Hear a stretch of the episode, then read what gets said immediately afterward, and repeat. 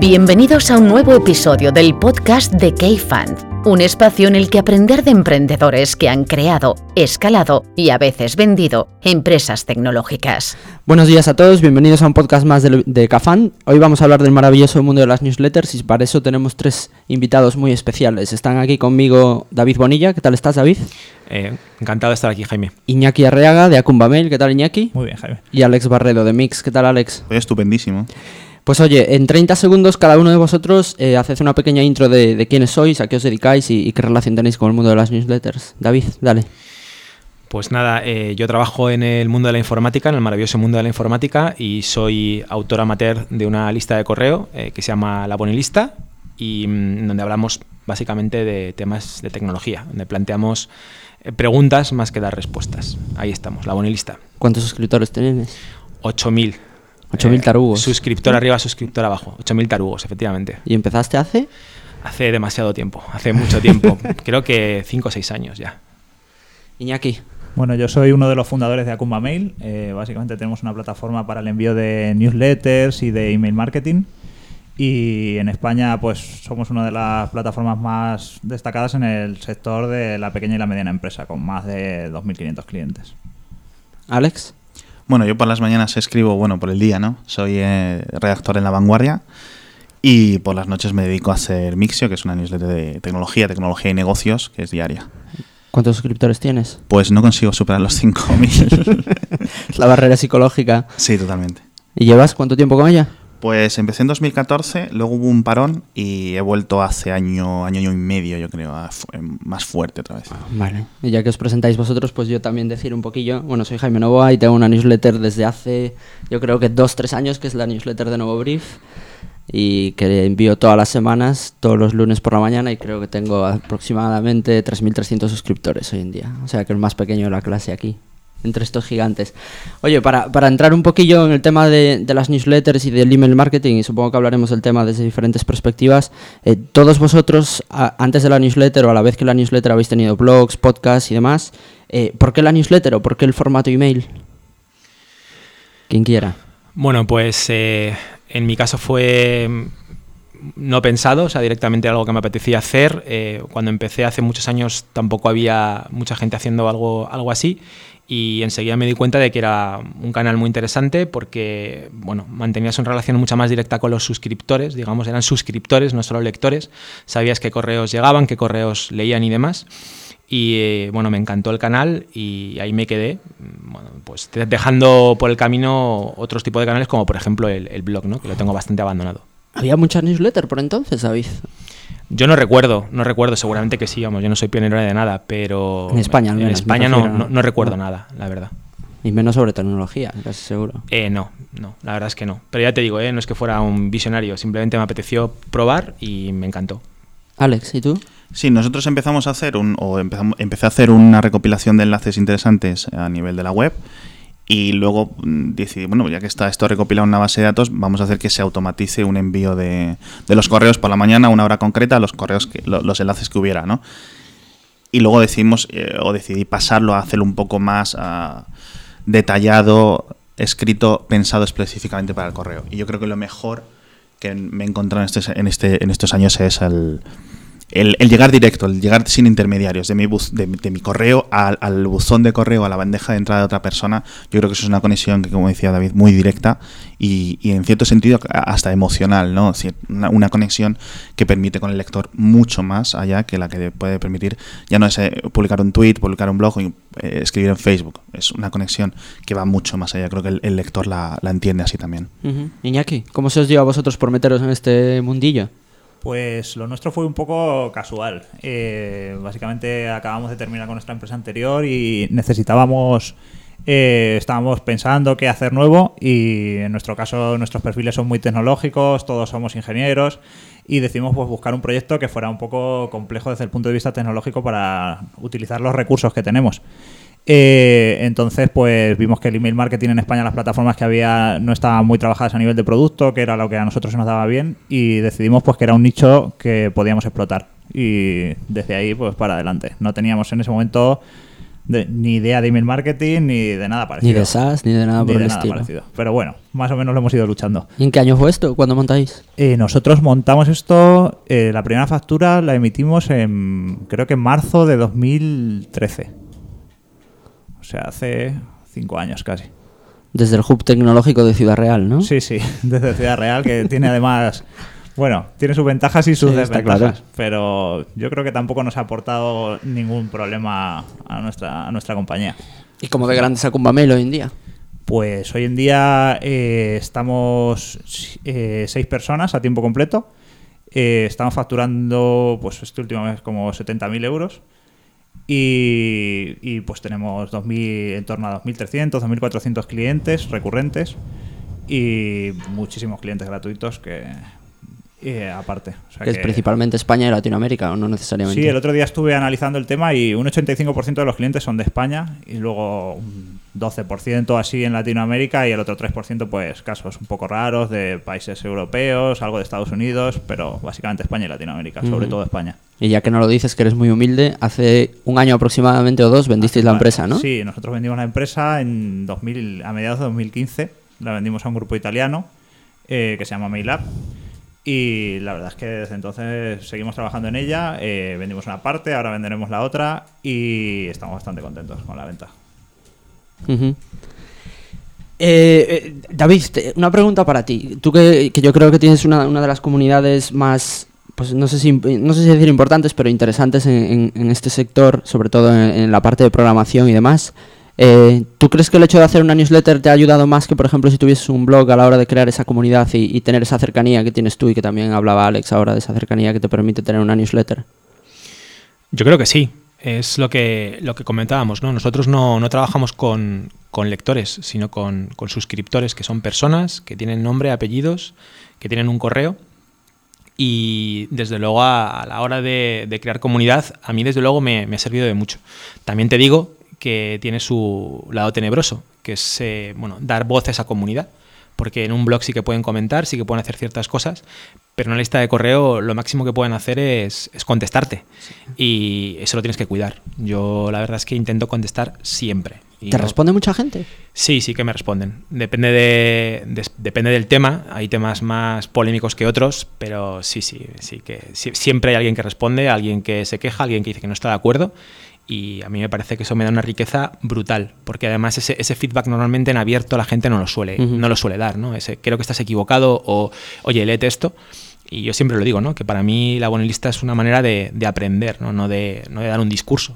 Yo casi nunca digo esto es así, sino, bueno, yo me planteo esto, ¿qué pensáis, no? Y yo creo que así lo ven los, los suscriptores, como una conversación. Yo creo que eso es lo bueno a nivel de, de comunidad. Que, Que es- supongo que también recibirás muchas respuestas porque, por ejemplo, estaba pensando, yo a, a mí apenas me responden, pero, pero claro, en tu caso todas las newsletters tienen un componente de opinión muy importante. O sea, que siempre te, que te mojas con, la- con las cosas que escribes. Sí. Supongo que eso generará al final pues, pues respuestas por parte de la gente por ese tipo de, de contenidos. Sí, sí, sí, sí, hay, hay, hay de todo. Normalmente suele ser bastante agradecido. Agradecido no quiero decir que te den la razón, eso no, no huyo de la palmadita en la espalda, sino que la gente te contesta con un mínimo de respeto, ¿no? Pero bueno, hay de todo. Va, va en el sueldo. O sea que. Y no, es, es muy interesante. Sí, sí, todos los fines de semana tengo mínimo 5 o 6 correos. ¿Y en, en tu caso, Alex? Eh, yo creo que la, la conversación, aunque sí es cierto que hay correos, como lo que dices tú, eh, una cosa que no sé si a ti te pasa es, eh, por ejemplo, en agosto, las respuestas de estoy fuera de la oficina, no sé qué, que es enviar los correos y se, te, y, y se te, y se te bloquea el- el- el- las notificaciones del teléfono. Eh, pero sí, eh, hay mucha, mucha opinión, cada uno quiere dar, pero eh, luego tengo parte de los lectores que básicamente mm, me la van a soltar a Twitter. Que lo agradezco un poco porque puedes encontrar algún incauto nuevo que no conozca la conversación o eh, que, que sus- que se suscriba, pero bueno, eh, es como omnicanal, ¿no? Esto de la- lo- las respuestas en al Mixi. Iñaki, ¿quieres añadir Bueno, algo? Que tiende todo este sector, ¿no? A la unicanalidad que al final pues tú haces con los eventos, tú la haces con el podcast, etcétera, etcétera. Es un poco acercar, eh, llevar la noticia a, la nueva, a, a nuevos formatos que al final van a ser los que predominen, pues desde podcast, eventos, newsletter. Entonces yo creo que las newsletters son muy interesantes primero porque son push, básicamente la noticia viene a ti, no tienes que ir a buscarla, que eso es interesante tanto desde el punto de vista del que la emite como del que la recibe. Y luego el tema de toda la analítica que puedes sacar de una newsletter es muy distinta que la que puede tener un periódico o un blog o un medio convencional, que es una cosa que da mucho valor, tanto si lo haces como por amor al arte, digamos, o como si lo haces como un negocio. Son, son, los datos al final son, son oro. Entonces es un medio que es bastante fácil de traquear y eso es muy, es Sí. muy interesante. Yo ahí me gustaría ver, el, porque hay diferencias ¿no? entre lo que puedes hacer en la web, que recordemos que ahora está, ahora decían, no, no te descargues un podcast que son 8 megas, no te lo descargues sobre 4G, que te vas a gastar los datos, y entras en la web de marca o en la web de la vanguardia y te, ocu- y te pesa 5 megas, con los JavaScripts y los banners y las imágenes en Full HD y tal. ¿No se lo dices a tus jefes en la vanguardia? y, y entonces es complicado, ¿no? La navegación web, incluso la navegación web móvil. Entonces, por ejemplo, en Mixo yo lo que intento es que el- eh, es todo texto. Antes metía una imagen, ahora ya como que, bueno, pues ya no meto la imagen, ya directamente salto al texto. Pero sí es cierto que es súper ligero, es casi... mm, es posible que se gasten más datos en enviar la notificación que lo que es descargar el HTML del correo. Pero am, puedes saber cuando abren el mail, algunos, algunos clientes que no estén, digamos, ah, detrás de algún bloqueo que caché en las imágenes su proveedor de imágenes o su proveedor de correo, lo que sea. Pero sí es cierto que, claro, te quedas un poco más limitado, ¿no? Con, con algunas veces, por ejemplo, todas estas cosas que hace Chartbeat o que hacen estos análisis web que pueden ver hasta dónde has scrolleado, eh, dónde has pinchado, etcétera. A ver, realmente los emails eh, son una tecnología de, de otro siglo. O sea, Sí. no es una cosa y se ha quedado allí. Eh, desde cómo configuras el HTML de un email, que básicamente tienes que usar tablas, que eso lo ve un diseñador web y quiere matarse, ¿sabes? A todo el tema de tracking. Al final, las plataformas de email marketing, la que sea, solo tenemos acceso a. Básicamente, eh, solo tenemos información si una persona abre el email y muestra las imágenes o si hace clic en algún enlace. Entonces, esa es toda la información que tenemos y además, eh, depende del proveedor, pues se va opacando esa información por cuestiones de privacidad y tal, que a mí no me parecen mal, pero es, es una realidad. Por ejemplo, Google tiene un cachador de imágenes que te impide saber desde dónde abren todos sus suscriptores. Y yo imagino que la tendencia va a ir a eso. Entonces, sí que es verdad que hay una analítica diferente, pero también es cierto que siempre va trazada la analítica y asociada a la persona con la que con la que es. O sea, tú sabes quién es el que hace cada acción. Exacto. Que eso es bastante poderoso y es un dato que los medios no normalmente no tienen a no ser que estés logueado, que yo creo que nadie se loguea en los periódicos, nada, salvo la gente está trastornada que deja los comentarios.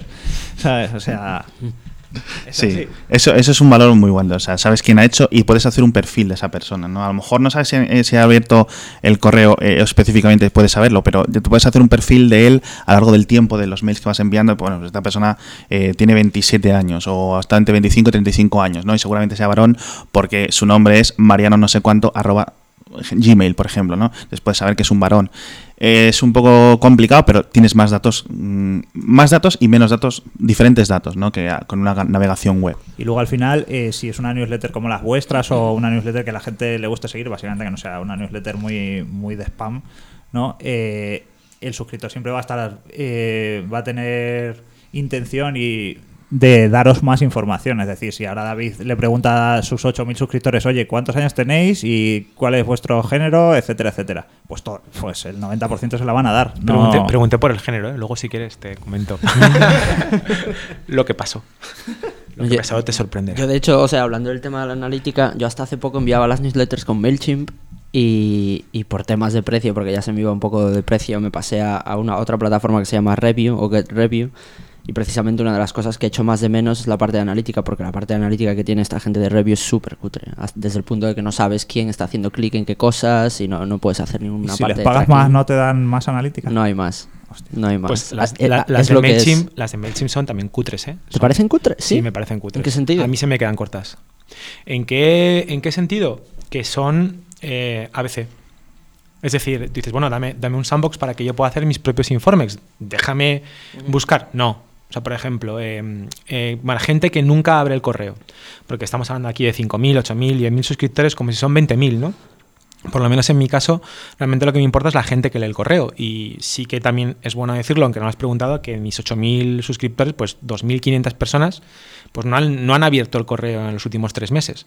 Y sé que son los últimos tres meses porque es la analítica que me da eh, MailChimp. Dices, no, pero yo quiero los seis últimos meses. No, no puedes.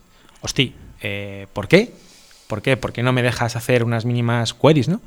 Em, pero bueno, eso que introduzco también el tema, más allá de, que la estadística o la analítica, incluso de MailChimp, que yo creo que es el monstruo mundial, es bastante limitada, que para nosotros yo creo que lo importante es que la gente lea los correos. O sea, el número de suscriptores es una egométrica que a lo mejor te puede, te puede valer para, para, vender publicidad, pero, pero yo creo que ni eso. O sea, sí que lo que importa es que la gente lea los correos, ¿no? Y eso sí que nos lo da también pues, la, la analítica del correo.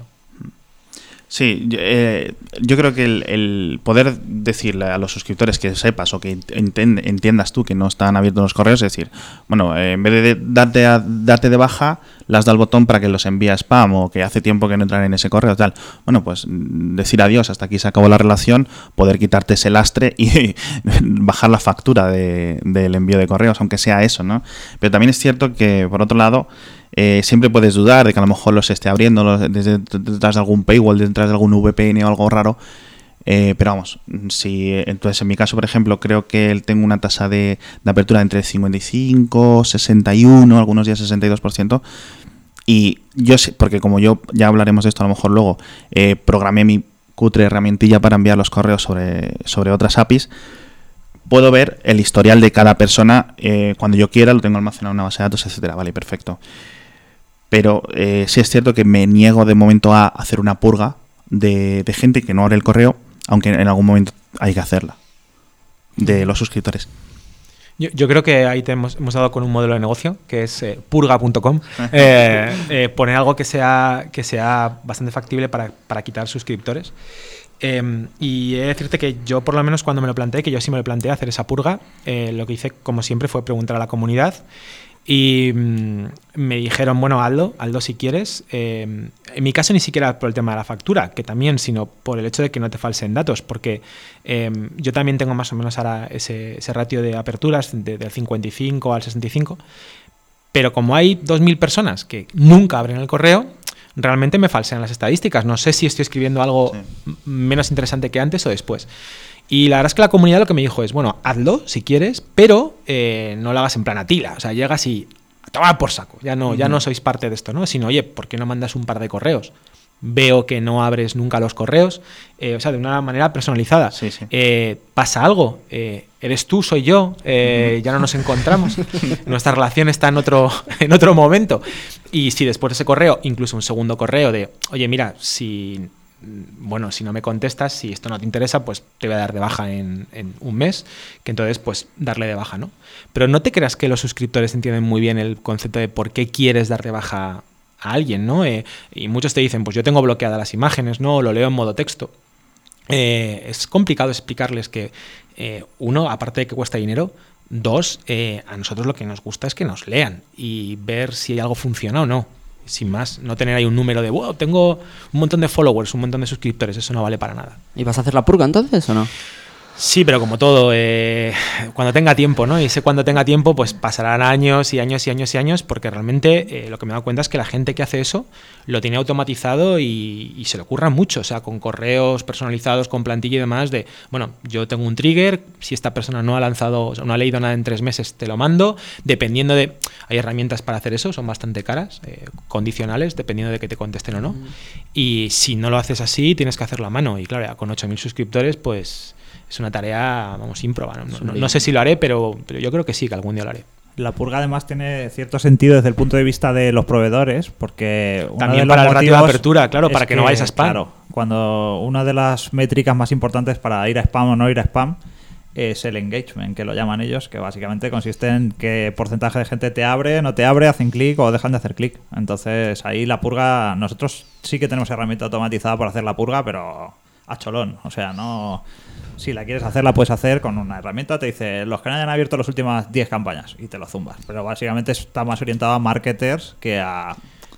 claro. Sí, MailChimp es igual. O sea, te permite coger ese segmento y tirarlo. Y es muy interesante lo que has introducido, que dice, si nosotros lo que nos interesa es que la gente nos lea, ¿no? Y eh, no sé en vuestro caso, pero en el mío, o sea, no hay fin de semana que no haya alguien que me diga, oye, eh, Está en spam. Que no, has, que no has mandado el correo. Eh, sí, sí lo he mandado. Que no, que no, que no me ha llegado. Has mirado la carpeta de spam. Ay, no. Pues eh, siempre, siempre, todos los fines de semana.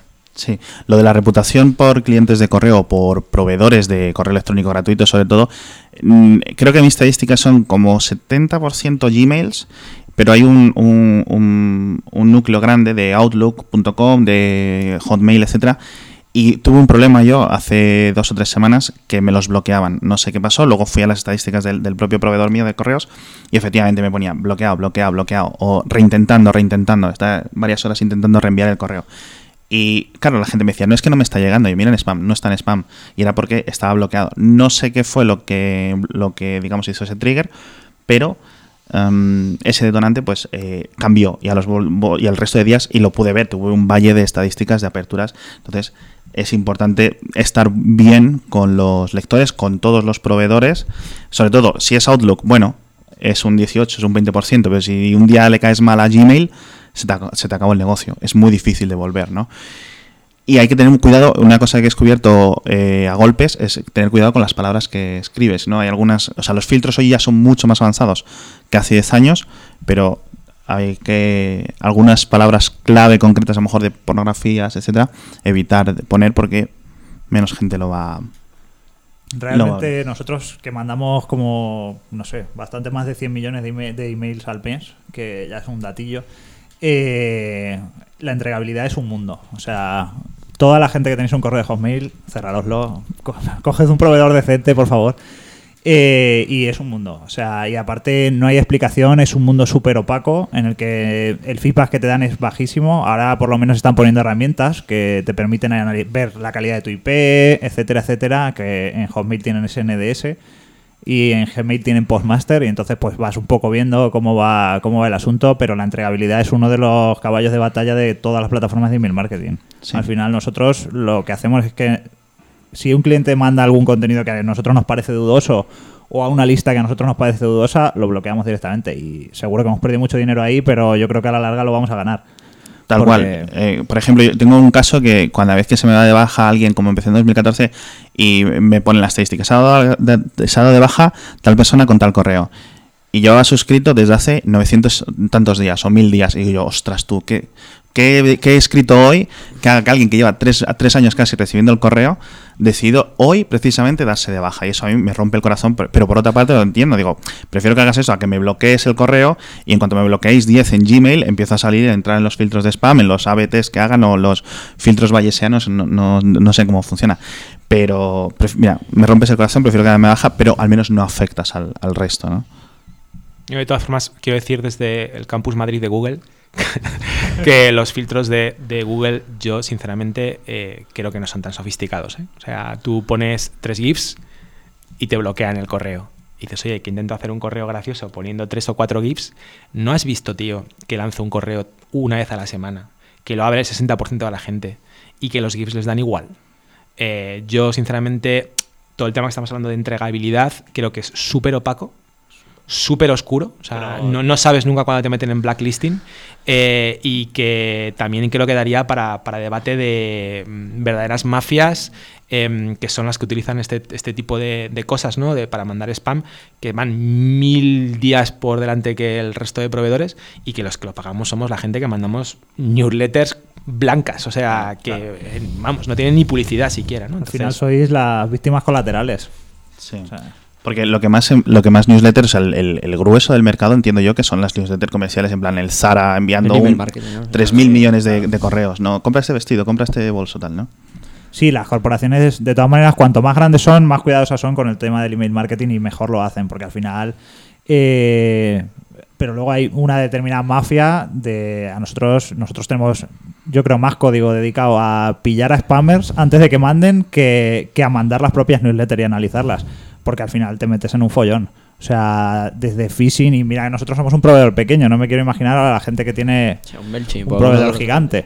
Pero pues phishing, además eh, mucho spam, tratan de usar los relays de SMTP, o sea, todo o sea, es un submundo brutal y además tiene unas ideas que son flipantes. Por ejemplo, tú intentas detectar el texto para saber si alguien es phishing y ellos cogen y crean todo su texto separado por palabras, eh, digamos, a tamaño eh, cero. Entonces, tú eres incapaz de detectar ese texto y cosas así, o sea, que al final por algún lado siempre entran, siempre entran. Y es un tema complicado, porque te bloquean, te mandan bueno, te bloquean los links de los tracking, pasan muchísimas cosas. Entonces, sí, sí, el tema, o sea, hay un submundo ahí que yo entiendo que los filtros de spam realmente se han sido opacos porque si fueran más transparentes, esa gente se lo saltaría mucho más de todavía lo que se lo saltan.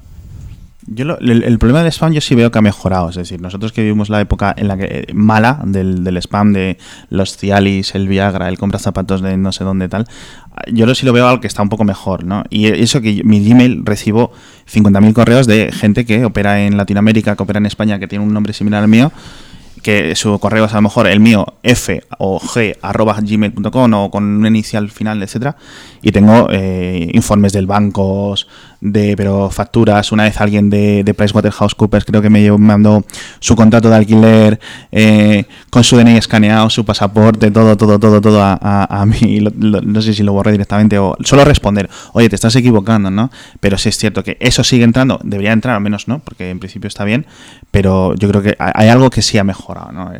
aunque de vez en cuando estos últimos días he notado alguna algún falso positivo, ¿no? Ahí que se ha colado, pero en general los filtros de, de spam yo sí los veo algo mejor.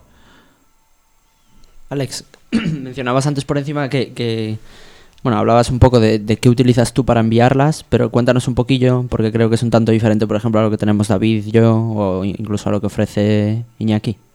Bueno, pues es una herramienta que me he hecho yo, realmente es un formulario que me convierte en un texto escrito en, Markdown y me lo pone bonito y me permite tanto enviarlo al blog como enviar el correo a través de, del proveedor. O sea, no, no, es, no es mal. Lo, lo bueno que como lo controlo todo, lo traqueo yo todo, eh, pues puedo tener las queries que decía David, yo la puedo, sí la puedo hacer en, cuando, en, el momento que yo necesite. Eh, implementé el, el, medidor, ¿no? Un píxel, ¿no? Para, para ver la tasa de apertura hace 7, 8 meses y antes estaba enviando a ciegas pero es muy rudimentaria, o sea, no, no, se puede comparar, la verdad. Y utilizas la API de SendGrid, ¿no? Sí, Sí, por precio, sobre todo, yo creo, ¿no? Porque cuando tengo que enviar mails diarios, eh, se va acumulando la factura y llega un momento que dices tú, pero esto, si encima que lo hago por gusto, tengo que pagar, ¿no? Es un poco complicado. Entonces, lo que en cuanto pueda rascar 10, 12 dólares al mes, eh, los voy a rascar. no, yo simplemente decir que mm, también otro tema que se introdujo muy interesante, el tema de mm, cómo, cómo tarifican los diferentes proveedores. En mi caso en concreto tiene mucho, mucho más sentido SendGrid que MailChimp porque yo mando solamente un correo a la semana y cobran por correo. Mm. Eh, MailChimp te cobra por suscriptor. Te lo digo porque te lo mires, porque te lo mires también tiene API, porque aunque mandes uno todos los días, a ellos les dan igual. Y eh, con 5.000 suscriptores, que a lo mejor es interesante. Mm. Vamos, me parece que lo que has hecho tiene un mérito brutal. Eh, yo nunca encontraría tiempo para hacer eso. Pero dentro de proveedores, pues yo creo que todos tienen API, ¿no? También Akuma todo el mundo tiene. Y eh, que muchas veces es cuestión de probar. Yo no lo hago por tiempo, pero a lo mejor es interesante. Yo justo cuando tuve este bloqueo de Outlook dije, bueno, los que tengo suscritos de Outlook o con las direcciones los envío a través de, otro proveedor y me hago, digamos, realmente es un, es un loop, eso es un, es un for en, en, en PHP, eh, lamentablemente. Eh, que es un programilla muy sencillo, lo puedo customizar en cualquier momento. Sí me da muchos dolores de cabeza de vez en cuando, cuando no te apetece tener un dolor de cabeza, un día entre semana a las 6 de la mañana estás enviando un correo, ves que no están saliendo, ¿por qué está pasando? ¿no? Entonces, bueno, sí. Eh, a lo mejor tendría que tener una herramienta hecha y derecha para adultos, pero así me entretengo, ¿no? Y me tienen cuidado. Oye, en cuanto a la... Tocabas ahora, David, el tema de, o sea, del, pago por utilizar este tipo de servicios y dándole un poco la vuelta a la tortilla, ¿cómo monetizáis? Explicad un poquillo cómo monetizáis vosotros vuestras newsletters, porque creo que tanto vosotros, bueno, tú Alex como tú David, bueno, yo también la de Nuevo Brief, pues intentamos sacarle algo de partido para recuperar un poco el tiempo utilizado en enviarlas. David. Sí, en mi caso es bastante sencillo. Em, sí que busqué monetizarla hace ya cierto tiempo, em, sobre todo para quitarme un poco el síndrome del impostor, ¿no? Porque eh, haces cosas, a la gente le gusta, pero hasta qué punto le gusta porque es gratis, porque es por debajo de coste o lo que sea. Y empecé poniendo una oferta de trabajo empecé cobrando 50 euros, eh, ahora estoy en 200 y ahí me he querido, me he querido parar, o sea, no, no quiero ir a más. Y la verdad es que tengo reservas siempre a dos, tres meses eh, hacia, hacia adelante, con lo cual pues muchas veces se me caen ese tipo de patrocinios porque no, no quiero meter más de una sola oferta. Así que en mi caso la monetización es muy sencilla, 200 euros por, por cuatro correos al, al mes, pues 800 euros que no te saca de pobre, pero... No te da para los hobbies. Bueno, me da para pagar un poco el colegio de los niños y mira, me parece, me parece interesante verlo así, ¿no? Y, y, la verdad es que en mi caso en concreto muy contento porque creo que he dado con una fórmula que aporta valor al, al anunciante y también a la comunidad porque a la gente le gusta ver, le gusta ver esas ofertas de trabajo. ¿no? la verdad es que me las, me las curro yo. Es decir, el texto lo, lo pongo yo también. Y, y, bueno, a partir de ahí luego también sale el evento, que eso podemos hablar más, más tarde si quieres. Yo creo que hay mucho, mucho camino por recorrer. En mi caso no es, no es lo que me da de comer y ni quiero que lo sea. Eh, pero, pero bueno, sí, eso es lo que da la, la lista hoy en día mes a mes. Alex. En mi caso, combino, o sea, hemos iniciado los patrocinios ahora hace dos meses o algo así. Creo que he tenido siete patrocinadores distintos. Cuando dices hemos, ¿es porque tienes un equipo detrás? No, es, eh, bueno, hablo en, en plural sobre estático, ¿no? Es que no, estático queda mucho mejor. No me gusta, pero, y sobre todo que no me parece un poco raro, ¿no? Pero sí, he iniciado y, es un rollo esto de los patrocinadores, sobre todo porque he vuelto al mundo de perseguir gente para que pague. Eh, pero bueno, yo creo que está bastante bien. Metes uno al día, ¿no? Metemos, es un patrocinio al día, pero yo creo que lo que más les interesa a ellos también es cierto que es más grande, que es el podcast que sale, digamos, paralelo con la newsletter. Entonces, el podcast sí es más grande, tiene unos 11.000 mm, descargas eh, dentro de esta opacidad. Sí, la analítica de, los podcasts también tiene, sus eso, tiene, su tela. Y también es otro, es una forma muy directa de llegar. Entonces, ahí intento en el podcast, por ejemplo, doy mucha más opinión y muchos de lo que me piden. Entonces, si me insisten muchísimo en que solo quieren el patrocinio en el podcast o en la newsletter, se lo intento encajar, ¿no? Pero normalmente van en, en un pack. Eh, es un rollo matutino, o sea que no soy, no estoy yo hecho para esto, para buscar patrocinadores, pero bueno, van cayendo. Simplemente fue decir que estaba abierto un slot, o sea que hay la posibilidad y yo creo que eso fue lo que más patrocinadores me ha traído. El hecho y el, sobre todo el, gente, el hecho de que la gente vaya viendo patrocinadores. Eh, les anima a eso. Si es cierto que, sobre todo, eh, con algunos de los primeros patrocinadores, me pasa un poco el síndrome de impostor que decía David, porque cuando yo les paso las estadísticas, bueno, tantas personas han hecho clic. Eh, durante toda esta campaña que hemos hecho, hemos eh, trabajas unos copies, un A-B testing rudimentario, etcétera, y luego me dicen, eh, no, no, sí nos ha encantado, pero no nos ha convertido ninguno. Y ostras tú, ya me siento muy, muy, muy mal, ¿no? Pero luego, claro, luego yo he hecho, que es una cosa que me gustaría tratar, sin querer cambiar de tema, campañas para conseguir patrocinadores en Mixio, o sea, para, perdón, para conseguir suscriptores a Mixio, y me ha cobrado Facebook, he hecho una campaña, he echado 50 euros, me ha cobrado un euro casi por cada clic, que por cada clic, no por cada suscriptor que me ha traído. Y digo yo, si, Facebook está trayendo, está cobrando un euro dentro de mis, eh, de, esto que un euro, eh, pues eh, yo tengo tirón ahí para, para tirarme al campo con los. ¿Y qué tipo de patrocinadores has tenido? Pues he tenido de todo. He tenido estos de reparto a domicilio de comida, como en mi plato. He tenido eBay, que han comprado una campaña relativa con el Black Friday, que han estado ocho días patrocinando la newsletter. Y he tirado, solo he tirado, solo he tenido que descartar un, patrocinador que no ha encajado, que no voy a decir quién es, porque creo que la audiencia mía no le iba a encajar o que no iba a dar resultados. Y es un rollo, sobre todo si decía que era un rollo cuando alguien se da de baja, cuando un patrocinador te dice no voy a repetir porque me da un resultado mal, yo me siento mal, porque ellos Obviamente han decidido, vamos a invertir en esto, vamos a hacer como un nuevo canal de conseguir eh, eh, clientes, etcétera, y puede funcionar de la misma forma que no puede funcionar AdWords, por ejemplo. Incluso que hay gente que no le funciona. Y dicen, no, es que nosotros aquí echamos miles de euros al mes y no nos saca retorno. Y quieren probar con las newsletters. Como hay tan poca cosa, pues básicamente solo pueden mojarse un poco los, los, los pies, pero eh, dicen, no, hombre, no te sientas mal. hombre, yo me siento mal porque quiero que repitáis, ¿no? Entonces, eso sí es el, lo peor de, de los patrocinadores.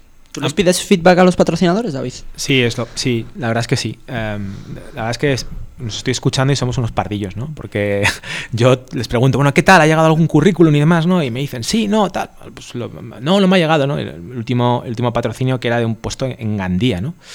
Hostia, es que es complicado, es complicado, en. Gandía, sí. Y, eh, eh, bueno, pues voy a poner tweets y a ver si te puedo ayudar, ¿no? Y luego lo piensas y yo, yo, creo que las grandes centrales de, medios se, se deben ir de nosotros, ¿no? De, por un patrocinio al fin y al cabo pequeño que estés persiguiéndolo siempre para aportar valor, ¿no? Pero yo creo que precisamente es por eso que hemos dicho, ¿no? Lo del tema del síndrome del impostor.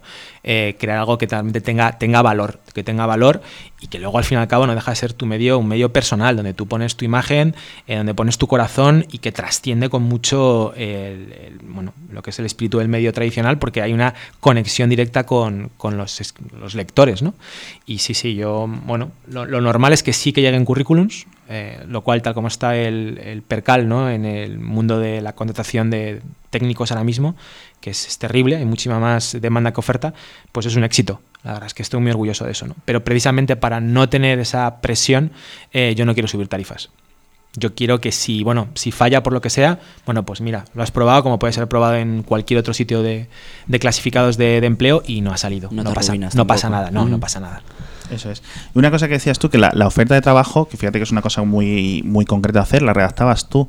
Sí. Eso también me lo piden a mí los patrocinadores, sobre todo en el podcast. Dicen, no, no, yo quiero que lo digas tú con tu voz, con tu opinión, no sé qué. Entonces yo, por ejemplo, les pido, probar, quiero probar el producto. Por ejemplo, con los de, con los de comida a domicilio, les dije, envíame un par de cosillas para al menos yo probar la merluza, a ver cómo está, ¿no? Entonces, eh, las campañas nuevas que vamos a hacer en el futuro es eh, pues yo he probado esto y, es así, es así. Es decir, que yo puedo opinar de la misma forma que puedo opinar de un móvil después de probarlo o de, o de una aplicación o de una plataforma después de usarla, ¿no? Como proveedor, como yo como cliente, que es la forma en la que yo le puedo dar mejor información a la gente y en principio ellos eh, decidiese apuntarse ¿no? A, o comprar lo que, lo que, estos, lo que estos ofrecen. Y el, tema de hacer la newsletter de suscripción, o sea, de, de cobrar por, por, por entregar la newsletter, ¿os lo habéis planteado en algún momento? Yo sí. Yo, también. ¿Pero? Porque por ahora no lo habéis probado, ¿no? No, por un tema de por un tema de tiempo, como siempre te digo, para mí no es un side project, es el, bueno, o sea, he hecho tiempo libre hasta que mi mujer me deje, ¿no? Eh, pero yo creo que sí. Yo, o sea, yo, lo, yo lo, he pensado, monetizarlo de mil maneras. Vuelvo a decir, ¿eh? simplemente por un tema de síndrome del impostor, nadie se va a hacer rico con una newsletter. Es, muy, muy, muy complicado, aunque sé que tienes ejemplos de gente sacando paladas de dinero con una newsletter, mm. pero no creo que sea mi caso. Y creo que además mi comunidad sí que está preparada. Lo, lo que tengo que ver es si puedo aportar ese valor extra que justifique el, el, el cobro y eh, si realmente estoy dispuesto a, la inversión, no ya en dinero, sino en tiempo que ello, ello requiere. Si no es así, pues, eh, pues hay que ser honesto y no, y no hacerlo. Pero yo creo que puede llegar el, punto en el que la gente pague por, por, recibir ese contenido. En España yo me acuerdo de un ejemplo que era Eduardo Arcoz de Hipertextual, no sé si estabais suscritos a la newsletter, que está bastante chula, y mandó una encuesta preguntando, ¿pagaríais por la newsletter? No sé qué, tal yo no sé qué respondió la gente, pero nunca más llegó la newsletter. O sea, yo creo que la encuesta fue mal, ¿sabes? No, yo, o sea, yo parto de la base de que te va a pagar un 1%. Hmm. O sea, probablemente. o sea, esa, esa, es la realidad. lo cierto es, bueno, pues eso, merece la pena como negocio, como producto, hacer algo para que un 1% te pague.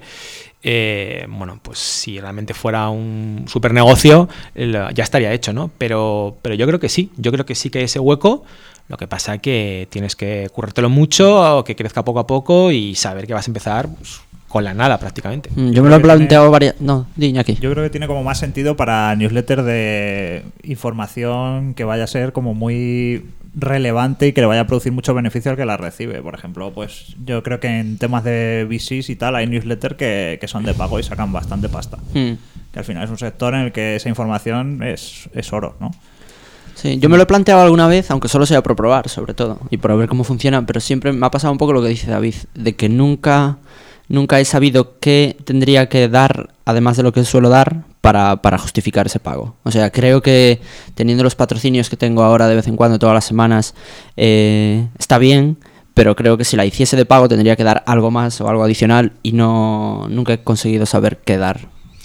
Yo creo que estáis enfocándolo siempre desde el punto de vista del valor, que, mm. es, yo creo que es el correcto, pero tampoco descartéis eh, la conexión emocional ¿no? que tienes con esos suscriptores que saben que te lo estás currando, que si emplearas ese tiempo en otro trabajo, pues probablemente conseguirías eh, más rendimiento económico, pero y, te lo quieren, no sé, te lo quieren recompensar de alguna manera. Mm. Eh, yo sí que me he encontrado gente que eh, me dice, pon un enlace para donativos o, lo que sea, ¿no?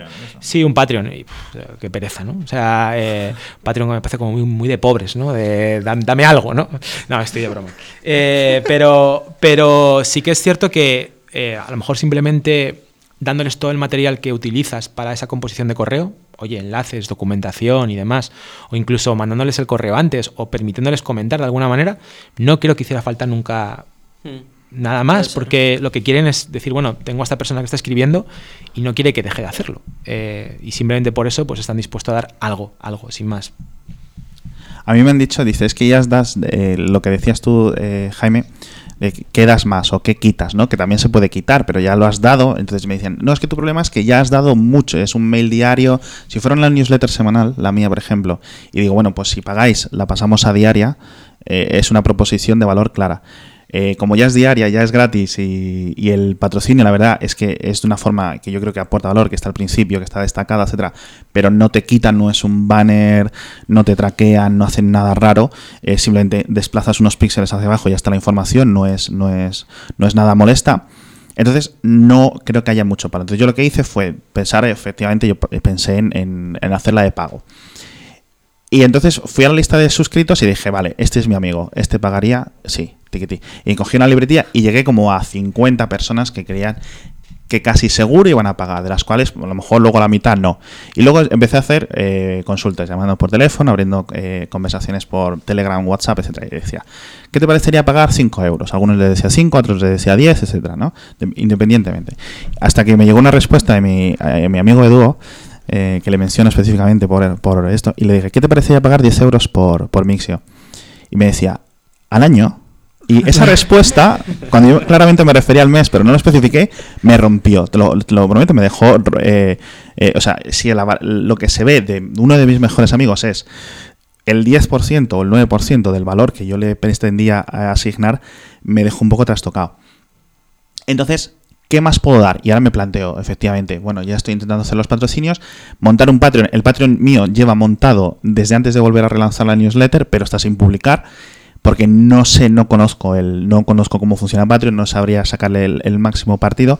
Y sobre todo yo creo que hay un problema con, cultural, ¿no? De los anglosajones o los calvinistas y el, el, eh, a lo mejor es un poco eh, simplificar, ¿no? Pero sí creo que es un tema cultural el, pagar por información. Yo creo que, por ejemplo, lo vamos viendo como la información eh, cada vez hay menos muros de pagos en los medios de comunicación normales, pero en España pa- o no parece que esté tirando. Yo creo que a mí no sé si me tiraría. Entonces, ¿Qué más doy? Pues estoy pensando en poner eh, una comunidad, unos foros o algo para estar ahí simplemente conversando y, teniendo acceso directo, porque más allá de darles a lo mejor un resumen de la actualidad el domingo, no sé qué, y sinceramente ya son bastantes horas, porque entre la newsletter y el podcast tardo unas tres horas cada mañana en, en hacerlo. Y ya están los patrocinadores, con lo cual si los patrocinadores tiran, y yo creo que eso puede ir tirando y voy llenando slots, que no me queden muchos slots vacíos, no debería haber mayor motivo para buscar más allá, pero la gente sí que me lo pide. Entonces, tienes que tener cuidado, sobre todo por una cosa que me gustaría comentar, que es la atención que tú puedes demandar de un suscriptor. Cada día es eh, limitada, ¿no? Tienes los enlaces, tienes el patrocinador, no puedes decir. Y, si a- y además puedes darte, de, eh, ¿no? puedes darte de alta en este servicio, puedes pagar en Patreon o puedes hacer no sé cuántas cosas. Todo eso como que se le diluye y al final no sabe qué hacer. Entonces yo creo que al final se le queda una parálisis. Entonces yo creo que eso puede ser lo más complicado. Habrá que hacer algo, pero no, no te sé decir. Lo que decías del foro, yo estoy suscrito desde hace, desde hace menos de un año, yo creo aproximadamente, a la newsletter de Stratechery de Ben Thompson. Y él precisamente tiene un foro. Bueno, los artículos que envía todos los días ya están bastante currados, o sea, es bastante Sí. trabajo. Pero creo que cobra 10 dólares al mes Sí. aproximadamente. Pero la parte que tiene del foro de comunidad, eso le funciona muy, muy, muy bien. Muy y bien. además que este, codeas ahí con gente que tú les dices, bueno, este pavo eh, tiene 500.000 suscriptores en Twitter, o este es un inversor de capital riesgo, o tienes un montón de gente de eh, con suscritos con arroba apple.com o arroba facebook.com. Es interesante, yo recuerdo, solo tengo un suscriptor, que no puedo decir el nombre, obviamente, que es- se dio de alta arroba en, en newyorktimes.com, en Y Times, y yo decía, uff, ostras, voy a ver si esta persona es real o es Jaime que se ha dado de alta aquí con un mail falso. Y no, efectivamente, es, un, es una persona real. Eh, entonces, cada vez que se da de alta, que eso es una cosa del newsletter que es muy gratificante cuando se da a alguien que, eh, digamos, con un mail prominente, ¿no? O se da de alta mrajoy.moncloa.es. Pero, pero sí, eso es una cosa que tú sabes. Y el hecho para un forero, ¿no? O para un alguien que está en la comunidad, estar codeándose con gente, una reputación ahí, ostras, estoy aquí en mi club de golf privado digital con, con gente guay, yo creo que aporta un valor por, por sí mismo. Oye chicos, nos quedan 10 minutos. Plantead también vosotros alguna pregunta, que sé que traíais alguna preparada, para no aburriros yo con las preguntas habituales. ¿Quién empieza? El que quiera. Empieza Alex el El periodista. periodista. Ah, yo, eh, a nivel de periodismo sí que me gustaría comentar una cosa, y es el tema de los titulares del, del correo, porque yo tengo un problema, porque el- eh, la gente que no esté suscrita se lo explico rápidamente.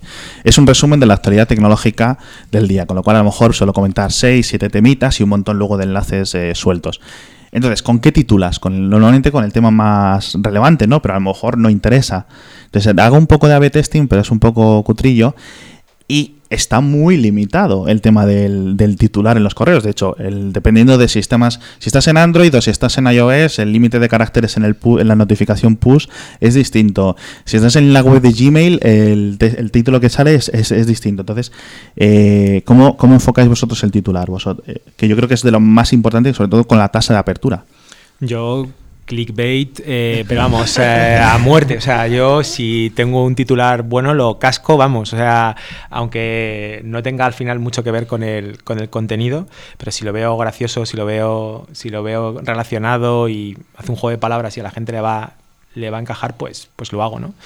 Em, la verdad es que no me obsesiono mucho con ello, pero, pero porque en mi caso es muy, muy particular. Yo creo que Mixio es igual. O sea, la gente ve el remitente te lo va a abrir, ¿sabes? Aunque pongas eh, Recauchutado Gómez eh, patrocina esta, esta lista de correo. Pero sí que es cierto que me gusta, me gusta dar caña en los, en los, en los títulos porque me, me gusta imaginarme a los suscriptores recibiendo ese correo y decir, ¿de qué carajo? O sea, va a hablar Va a hoy, hablar ¿no? O sea, eso, eso me gusta, me gusta un poco desconcertarles. En email marketing el asunto es, es una de las claves. Al final yo he visto A-B testing con asuntos diferentes y diferencias de 4 y 5% de tasa de apertura. Y además va por oleadas. Al principio, bueno, cuando yo empecé a analizar todo esto, porque al principio analizamos bastante poco, la gente le dio por los emojis. Todo el mundo con emojis. Luego el clickbait. Ahora no te imaginas lo que vas a encontrar dentro de este correo y cosas así de que no te cuentan nada, pero lo tienes que abrir porque te pica la curiosidad. Eso todo, además debe debe haber un blog o algo que, que vaya marcando la tendencia porque todo el mundo sigue la misma tendencia. Y al final es un poco, un poco coñazo, la verdad. Pero sí, sí, el asunto es vital en, en email marketing. En vuestro tipo de newsletter, pues al final no va a afectar mucho. Pero en una newsletter comercial, o sea, el asunto es la vida. Yo para un newsletter que sé que voy a recibir los lunes, por ejemplo, como la de la de Jaime, da igual yo creo que el, titular que pongas, ¿no? O si pones simplemente eh, el nuevo brief de tal día, es, da igual, yo lo voy a abrir, es una de las más interesantes que abro. Pero sí es cierto que, yo lo he encontrado, sobre, no solo eso, sino hay días que voy tan eh, estresado de tiempo y tengo que enviar el newsle- la- la newsletter ese día, el boletín, que es realmente la palabra en castellano, que a mí no me gusta, em, que pongo mixio del- de la fecha tal. Y hasta ahí digo, mira, le voy a enviar que me tengo que ir a hacer los colacaos de, de por la mañana porque la envío de, al final de la madrugada. Entonces eh, es una cosa estresante que luego yo me siento mal al, resto del día de haberlo enviado así con un titular genérico, o con un pero bueno, es lo que hay. Y otra, una pregunta ya para cambiar de tema de dejar los títulos. em, es muy difícil, o yo encuentro muy difícil, eh, igual que decir la gente que te siga en Twitter o que te le dé like, eh, me gusta en Facebook, etcétera. ¿Cuál es algún método probado o destacado que habéis con- encontrado para conseguir suscriptores nuevos? Me, alegra que me hagas esa pregunta porque es el siguiente tema que iba, que iba a introducir yo, que es eh, métodos de promoción, ¿no? Porque en mi caso, por lo menos en concreto, eh, la promoción es nula y además está hecho, está hecho a posta. Ejemplo, yo no, yo no publico mis, mis correos en ningún lado, ¿no? Y de hecho lo que me ha pasado es todo lo contrario. Gente que coge el texto y eh, miserablemente lo copia en, pone en en- Medium en o su- así, en sus sí. posts, ¿no? Y yo sé, mira, no, no lo hagas y tal. No, pero es para compartir. Digo, ya, pues que si compartes la gente no se suscribe. O sea, eh, em, en mi caso, si te digo la verdad, es solo puro boca a oreja. O sea, de hecho yo no tengo ni una página donde ponga las condiciones de patrocinio de la, de la bonelista. Es un poco penoso. Pero, pero bueno, es lo único que conozco y me parece un tema muy interesante a introducir, que es cómo se promociona una, una lista de correo. Lo único que se me ocurre es que hagamos promociones cruzadas. Si tenemos, si tenemos eh, audiencias parecidas, que, por ejemplo, yo creo que, que sí que lo son, el hecho de decir, oye, bueno, pues pongo, hablo de tu lista de correo, todas las de la mía y ver a ver cómo, a ver qué pasa. Porque mm, no se me ocurre nada, nada más. O sea, desde luego publicidad convencional online tipo banners o Facebook, como tú has dicho. Yo probé Facebook también una Yo vez. y no creo que eso, eso no- o sea, nuestra audiencia no, no Mm. está ahí, no va a clicar ahí. La- la- lo, lo- lo hemos probado tú y yo, Mm. ¿no, Jaime? Lo de la. De hecho, yo te debo una. Bueno, ya, ya, ya se devolverá. Eh, la promoción cruzada, sobre todo, es interesante porque es gente que está recibiendo un mail y que está abierto a suscribirse a newsletters, ¿no? Entonces, yo creo que eso ya es un- una parte del demográfico, de la, del filtro que puedes, que puedes hacer muy importante. Pero claro, hay un límite, quiero decir. Llega un momento en que tiene, ya no tienes más conexiones o más gente de la que tirar, con lo cual eso tiene un límite. Eh, las típicas de Twitter, eh, darle la chapa en tu Facebook, etcétera, suscríbete, suscríbete, a la gente la acaba cansando. Con lo cual, es decir, si no me he suscrito ya, y yo tengo un problema porque yo la ofrezco, luego la publico en la web, luego eh, hago el podcast y hay gente que dice, no, me, me he dado de baja porque es que prefiero escuchar el podcast. Y otra gente me dice, no, es que leo la newsletter y a lo mejor los podcasts no los escucho. Entonces, al menos a mí me da igual. Yo que solo quiero que escuchen lo que quiero decir o que se enteren de lo que yo quiero decir y me da igual el formato. Si algún día eh, para el newsletter porque solo lo hago en la web, cosa que veo muy difícil, pero al menos seguiría ahí. De hecho, ofrezco el feed RSS de la propia web porque hay gente que me dice, no, es que prefiero el RSS. Bueno, no, cada uno, cada uno tiene sus preferencias. Entonces, esos son suscriptores desde otro canal, pero que prefiero no perder, ¿no? Al menos porque dicen, no, es que no me voy a dar de alta, porque mi correo es mi correo para otras cosas. Yo, por ejemplo, mi bandeja de correo es newsletters, porque no me envío un correo personal eh, hace cinco años, yo creo. Al final hay una parte en la que sí que se puede trabajar, que nosotros sí que lo estamos analizando, todavía no tenemos mucho hecho, y es en la versión web de la propia newsletter. Eh, yo creo que hay mucho terreno que no aprovechamos las plataformas para añadir otras opciones de, pues de tanto de viralidad como de compartición, etcétera, etcétera. Y ahí nosotros sí que tenemos un poco en el roadmap darle una vuelta a todo eso, porque al final eh, yo creo que las plataformas o la gente que manda newsletter nos autolimitamos por lo que tenemos en la versión en el HTML y en el JavaScript de- del propio del propio email, que al final no podemos hacer prácticamente nada. Pero ahí yo creo que sí que hay cosas que avanzar, porque al final eso sí que se comparte, dependiendo un poco de la newsletter, pero sí que se comparte y sí que se pueden hacer cosillas en plan, pues para aumentar viralidad, etcétera, etcétera. Entonces eso es un, un lugar en el que yo creo que se pueden meter cosas. Por ejemplo, tú que lo haces más, más manual, eh, ahí sí que puedes meter cositas para, pues, para que la gente lo comparta o para que cuando alguien lo comparta, pues que les haga un, un formulario de suscripción, cosas así. Claro. Yo sí he visto que cuando, por ejemplo, me lo comparte en Twitter alguien muy relevante y muy de forma muy específica, esta gente, por ejemplo, que digamos que tiene seguidores reales, porque hay gente que tiene 100, 100, eh, 200 mil seguidores, pero que nadie sabe dónde están o no pinchan, o les ves que cada tweet suyo tiene como un, un favorito, dos favoritos, pero hay gente como con... Un David Bonilla, ¿no? Claro, hay gente con con, ¿no? con, con 20.000 eh, suscriptores que sabes que son reales, ¿no? Por ejemplo, a lo mejor los chicos de Politicon, cuando me han compartido, he visto 50 suscriptores a- al instante, ¿no? O mi amiga Ángela Bernardo, que escribe de ciencia, tiene followers muy reales, muy, muy con mucho engagement, ¿no? Por decir la palabra maldita esta, pero que sí, ¿sabes? Y lo ves, lo ves. Dice, jo, me han llegado 40 suscriptores de repente, porque esta chica ha puesto un tweet y eso pues obviamente Ángela no puede estar en este caso todos los días poniendo un tweet eh, suscríbete aquí que está muy bien pero yo creo que cuando te recomiendan de forma sincera otras personas que no seas tú eso es, es la mejor forma de conseguir suscriptores pero tiene un límite obviamente no puede estar pidiendo favores o, esperar que todo el mundo le parezca tan excelsa la última publicación que les has enviado como que para que piensen vale voy a contarle al mundo lo bueno que es esto Yo, creo que, que hemos dado el boca a oreja, es lo que estamos, estamos comentando básicamente. Y lo que quiero introducir, porque cuando hablamos mucho de tema de promociones, sobre todo el tema de las cifras. Vivimos en un mundo digital donde parece que tener 2.000, 5.000 o 8.000 suscriptores, que es una cosa muy modesta, que es una cosa, bueno, muy pequeñita y que no, no va a ningún lado, ¿no? Y mi experiencia es que es todo lo contrario. Eh, claro, si te comparas con un medio que tiene un millón de visitas, pues, eh, pues no tienes nada que hacer, pero es que la relación, insisto, no es la misma. Una comunidad de 2.000 personas me parece una comunidad de la hostia. O sea, de, de- de la hostia, ¿no? Y os pongo un ejemplo pues con el evento que hago yo, ¿no? La TarugoConf. Eh, nosotros vendemos 150 entradas. Ya con 2.000 suscriptores tendríamos un problemón para poder eh, acogerlos a todos. No podríamos. Con 8.000 os podéis imaginar. Y genera un evento, o crea un evento alrededor de esa comunidad eh, que da beneficios. Entonces, yo creo que no deberíamos obsesionarnos tanto con el tema de la promoción, que una vez más es una egométrica, cuántos suscriptores, sino, oye, si de verdad puedes tener 2.000 personas, 2.000 personas es un montón de gente, que te siga diariamente o semanalmente y que realmente interactúe contigo y demás, me parece una pasada. Entonces, en mi caso en concreto, esa es mi obsesión. O sea, más que llegar a más gente, me parece que al final va a haber un límite, como estamos hablando, y de ahí no va a pasar. Es que esa gente realmente eh, esté ahí, que realmente forme esa comunidad. Entonces, el número me parece, me parece secundario. Insisto, ¿eh? o sea, yo creo que una lista de correo con 2.000 personas que realmente eh, la abran, compartan y demás, me parece ya un éxito Hmm. brutal. Sí, sí, Mucho más de lo que mucha gente tiene en un blog. Exacto. que, que al- que alguien te abra un, un mail, para mí vale mm, 10 o 100 veces más que una página vista en, en un blog normal. Iñaki, para ir cerrando, ¿alguna pregunta por tu parte?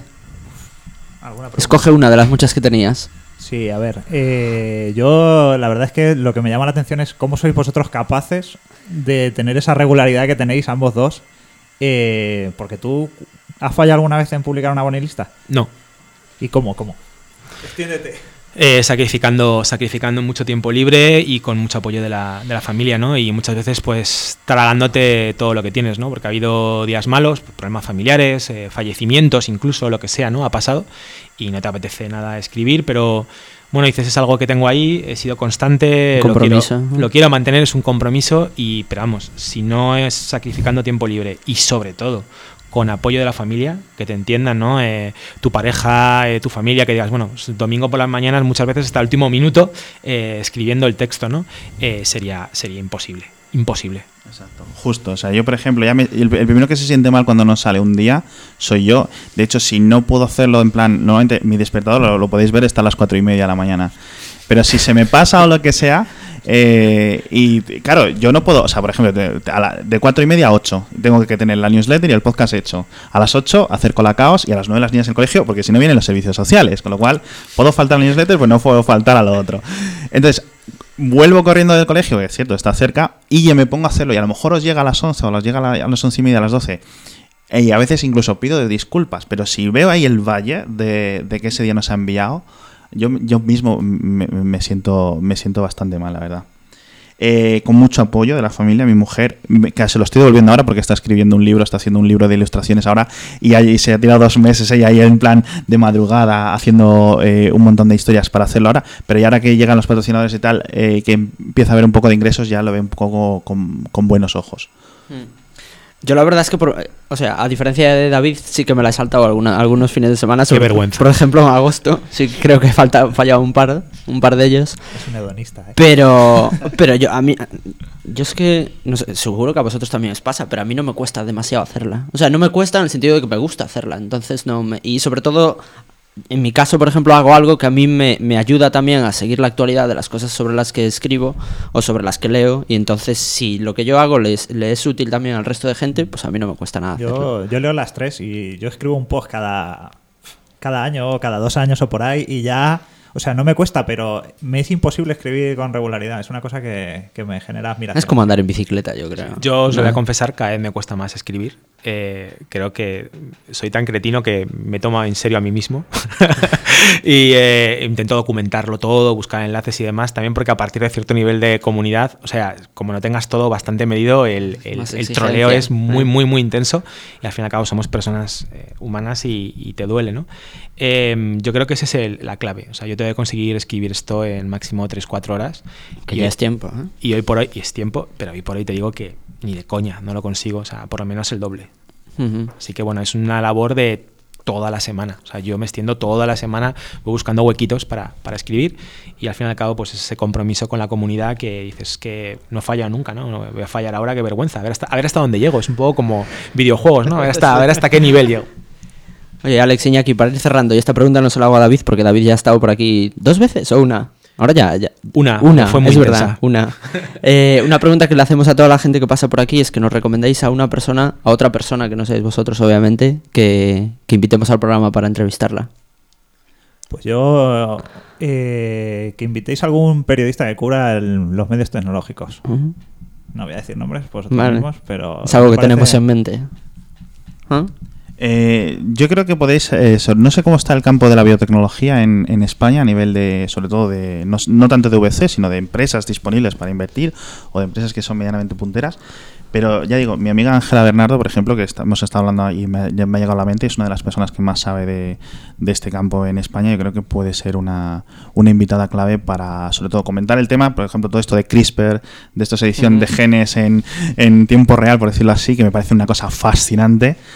Y, yo creo que es uno de los campos más absolutamente fascinantes de la tecnología a nivel mundial ahora mismo, de la que yo menos sé y de las que Ángela más sabe. Yo creo que me- yo creo que España está posicionada en buen lugar para, para ver algo de biotecnología grande. Pues oye, lo tendremos en cuenta. Y a los oyentes nada más, daros las gracias por estar ahí una semana más, eh, suscribiros a las newsletters de esta gente, contratad a Kumba Mail, eh, suscribiros también a la newsletter de K, que, que me he olvidado de comentarlo antes y cuando Iñaki llegue a esta parte del programa seguro que me dice, oye Jaime, pero ¿cómo te has olvidado de mencionar la newsletter de K? Pero sí, publicamos una newsletter cada mes aproximadamente que se llama Los 10 links de K y podéis encontrarla en nuestra web en kafan.vc. Y así que nada más, hasta dentro de dos semanas. Gracias Alex, gracias Iñaki y gracias David. Gracias a ti. Gracias.